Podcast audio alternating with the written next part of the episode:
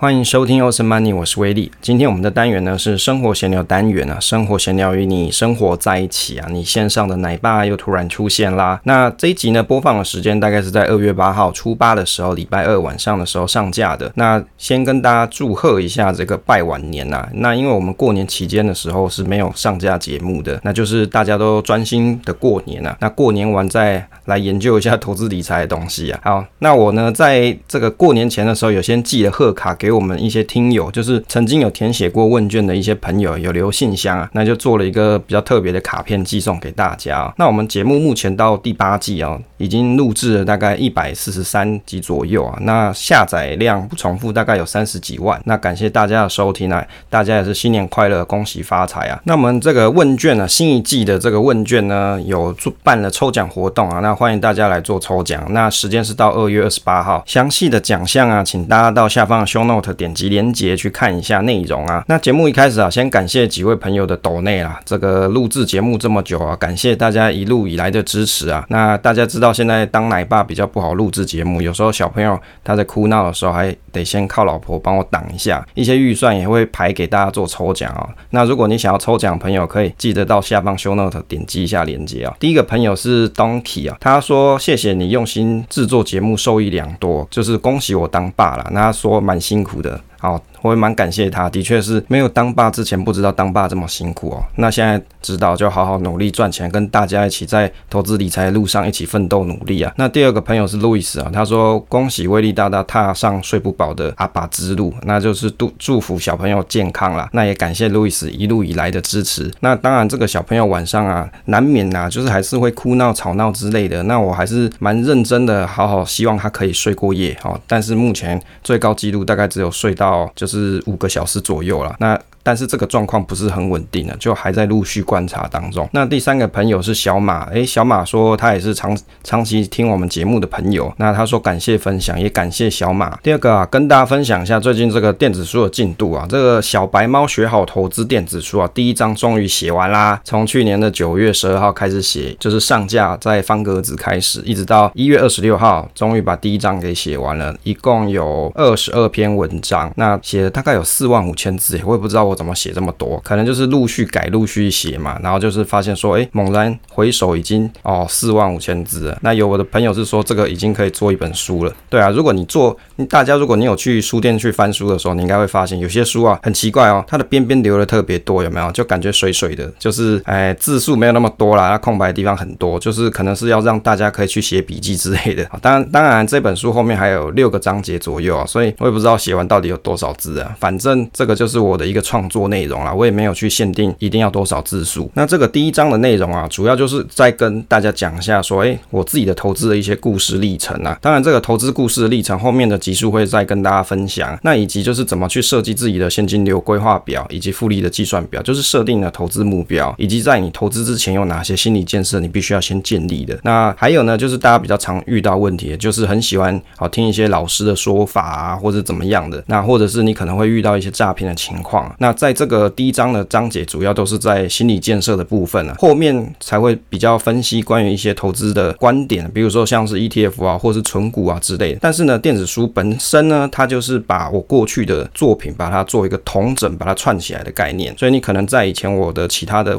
部落格，你可能有看过类似的文章，但是在把它合到这本书之后，它会变成一个连贯，就是会做修饰、修改，或是增加新的片段，或是编修之类的，让它变成像是一本书的状况。那如果你有兴兴趣的朋友，你可以再到方格子上面去看喽。第三个跟大家分享，我最近、啊、在这个 PTT 上看到一个很有趣的图片，不知道是谁啊这么天才，他画了一张图，他呢就是有一个戴眼镜的。人啊，然后他穿着西装，然后手比着爱心，下面的字幕呢是写“我知道你还有钱啊”。不知道大家你在 PTT 或是其他网络上是不是有看过类似的这个图片？那后来我去调查一下，诶，这个这么搞笑的图片是怎么样？因为这个图片里面的这个人的表情啊，就好像怎么样，就是呃，好像有小聪明那种感觉，就好像知道说，诶，看穿你也知道你手上还有钱那种那种表情啊，不知道怎么形容。后来我去调查一下，哦，原来这一个表情啊，其实是我们台湾一个很知名的分析。师叫泽泽啦。哦，那可能不知道大家知不知道泽泽这个分析师哦，我大概也去调查了一下他的背景啊，他是摩尔证券投顾投资长，哎，好像是国立政治大学财政系啊。那他有很多经历，比如什么非凡啊、三立、东升这些分析师啊。那看起来他的粉丝是很多。那我时常会在 PTT 上看到很多人就在推什么什么相信泽泽财富对折，我也不知道这个到底是真的还是假的，因为我本身是没有在再去关注这种分析师所提供的一些报道或是研究。那我平常都是看一下，A P T T，大家一直在讨论它，有人讲什么啧啧七进七出赵子龙海运十足之类的。后来我去研究了一下，为什么大家要讲说我知道你还有钱这这个桥段，大概是因为很多人说他是反指标吧。那然后这个老师呢，他可能会跟你讲说，哦，我跟你讲大跌的时候你要努力加码，把你手上的现金都把它加进去之类的。就是我知道你还有钱的这个由来是这个样子。我调查一下这个乡野传说了。那我有看了一下他的 YouTube，就点一下。我不是要去听名牌啊，那但是我去看了他的节目，我觉得真的是还蛮有趣，就是他的这个表情啊是非常的丰富啊，声音也是非常洪亮。那旁边还会跟一个漂亮的小助理，这样那是蛮有趣的。当然啦，大家如果你要去看一些投顾的东西，你一定还是要保持自己独立自主的思考。毕竟投资是你的事啊，钱也是你口袋里面的。所以啊，不管你是要去听别人的东西也好啊，你一定要转换成自己的思考、自己的思维，确定好你要这样做，你才去投资啊。不要说哦，因为你已经付了投顾费之类的，你就完全是照老师的牌这样去做，这样还是很危险的啊。第四个啊，讲一下最近这个年初到现在啊，我们观察时间点大概是到一月二十七号左右，这个时间点啊，这个盘势啊。你去看国际啊，跟台湾啊，大概都出现了一波跌幅啊，就有很多人就开始在一开始就在讲说，哎，我是不是要赶快把股票给卖掉？那一直到了比如说二十六号、二十七号，哎，发现说大家好像纷纷进场，哎，这个大家跑步进场，哎，可以去捡一些零股之类的，好像这个信心又回来了一些哦。我在一月二十五号的时候看了一下盘势哦，去观察一下国际的一些指标，像有一个什么恐惧指标，这个 Fear Greedy Index 啊，在二十五号的时候看起来是很恐惧啊，就就是 Fear。的程度，再去看了一下加密货币啊，基本上也是到了 fear 啦，不是 extreme fear 就是 fear，就是大家其实在这个礼拜的时候，好像都是蛮紧张的。市场上观察是这样啊，所以呢，后来你去观察这个盘势的状况，我看了一下盘势的状况啊，从年初一月四号到一月二十七号，台股因为二十七号没开盘嘛，所以基本上它的股价都是 follow 二十六号的，所以呢，我看了一下 VTI 的跌幅，这个美国的 VTI ETF 它跌幅是八点二九 percent，那台股的大盘跌幅大概是四点六五 percent，那你去看了一下这个台股相对起来，美股好像是相对抗跌一点。那接着我又去观察了一下各个，比如说债券的 ETF，像是 SHY 是一到三年期的这个美国债券，还有 IEI 是三到七年的，跟 IEF 还有 TLT 啊，TLT 是比较长期，大概是二十年期的。这几个啊，看起来 TLT 的跌幅从年初的一月四号到一月二十七号，跌幅大概是二点四 percent。那 SHY 是最小，是零点六二 percent。不过看起来也是跟着跌。啦，因为平常。大家如果你去看一些资产配置的书，都会跟你讲说股债平衡嘛，所以你可以趁一些大跌的情况去观察一下，诶，这个债券到底它平衡的效果好不好？那当然从这一次的结果看起来啊，股票跌好像债券也是跟着跌，所以啊，暂时看起来负相关性比较低一些啦。大家觉得啊，这一次债券保护股票的效果是怎么样啊？升息对于债券到底是好是坏呢？这个是一个开放式的题目，大家可以去研究一下，去思考一下。就是我们平常在讲一些股债配置嘛，那是不？不是你要做平衡，只能去找债券来配你的股票呢？是不是还有其他的选项啊？我在这个礼拜呢，有做了关于还原股价的一些回测，有贴在我们的社群好赖社群给大家看，就是威力财经角投资生活室里面。好，那因为贴给大家看是比较及时的讯息啊，在节目上会稍微慢一点。我看了一下台股大盘的还原股价去做回测，从一月四号对比到一月二十五号，大概累计报酬率是负的四点四五 percent 左右。那如果你去看中华电，哎。中华电最近好像一些状况好像也还不错嘛，EPS 好像有有一点改善。这个《工商时报》的新闻上面是讲说，中华电 EPS 上看四点六五元啊，所以我也来观察查一下它的这个抗跌的能力是怎么样啊。从年初的一月四号到观察时间点一月二十五号啊，这个累计报酬率计算是一点三 percent 哎，所以是不是很奇妙啊？大盘跌了负的四点四五 percent，但是呢，中华电它反而是涨了一点三 percent 左右哦，这个是一个可以观察的。数据，那你可以多累积几次像这种大跌的情况，然后你去观察一下各个不同标的啊，不一定是中华电啊，你也可以去观察其他你喜欢的标的，去看看一下这些相关关系呢是怎么样？就是标的跟标的之间的相关性程度是怎么样？其实这个东西也是可以做计算的，可能会在之后的布洛格的文章里面会去跟大家分享说你要怎么去计算股票之间的相关性。接着看了一下零零五零的还原股价啊，从一月四号对比，差不多到一月二十四、二十五左右。累计报酬率的计算是负的三点七四 percent，所以看起来是比大盘指数来跌的少一点点哦，大概跌的少一点点。那如果零零六九二的话，从一月四号到一月二十四号左右是跌了负的一点四五 percent，就是负一点四五 percent 的累计报酬率。接着再观察一下最近大家比较喜欢的这个零零八七八，就纯股族比较喜欢的一个 ETF，看一下它的跌幅的状况是怎么样。从一月四号对比到一月二十四号的还原股价去计算累计报酬率，大概是负的零点一 percent，这个负的零点一 percent 几乎是没有什么变化啦。所以如果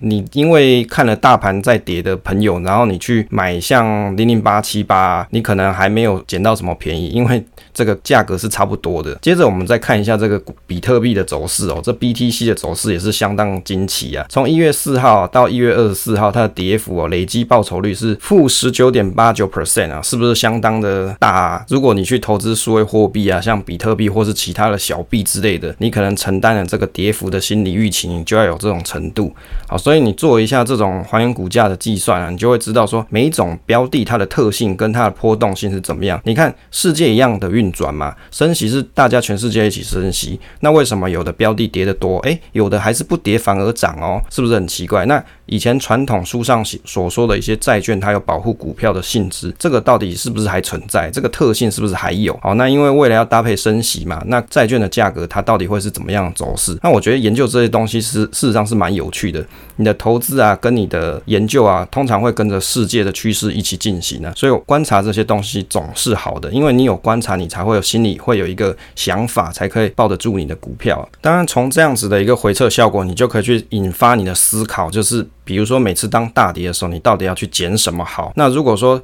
当你在恐惧的时候，诶，你的钱应该要放什么地方好？那像这些内容啊，你多观察几次，这样这种比如说大跌大涨的状况啊，你就慢慢会有自己的心得跟想法，就供大家做一个参考了。例如说我自己的心得，我就会去想，诶，是不是我平常可以去持有一些啊波动性不太大的一些标的，或是 ETF？那如果有大跌的时候，诶，那这个钱是不是就可以去放到有均值回归的一些 ETF 或是标的上面？这个。就是一个思考的方向啊，那蛮有趣的。第五个分享一下，我们在社群上面有一个朋友是小小新啊，他有在提一个理论是睡觉投资理论。他说他最早是听股癌讲的，但是不适用于存股。那他说他在 Podcast 有讲过，说睡不好就代表你下的部位太大。那他自己是这样想啦，他认为说存股族啊，理论上是要克服这个问题。那存股族没有部位下。太大的问题。诶，关于这个点啊，我其实有一点心得想分享。其实关于这种投资睡觉睡得好理论啊，其实在很多的存股书啊，我觉得这算是千篇一律的内容。就是你去书店里面去翻啊，几乎讲这种长期投资的啊之类的这种存股啊，或是你甚至你去看指数化投资的这些丛书啊，这些经典内容，它很多也是在跟你讲这个观念。那以前甚至我还看过一本书叫做《睡美人投资法则》，它是一个财经部落格 HC。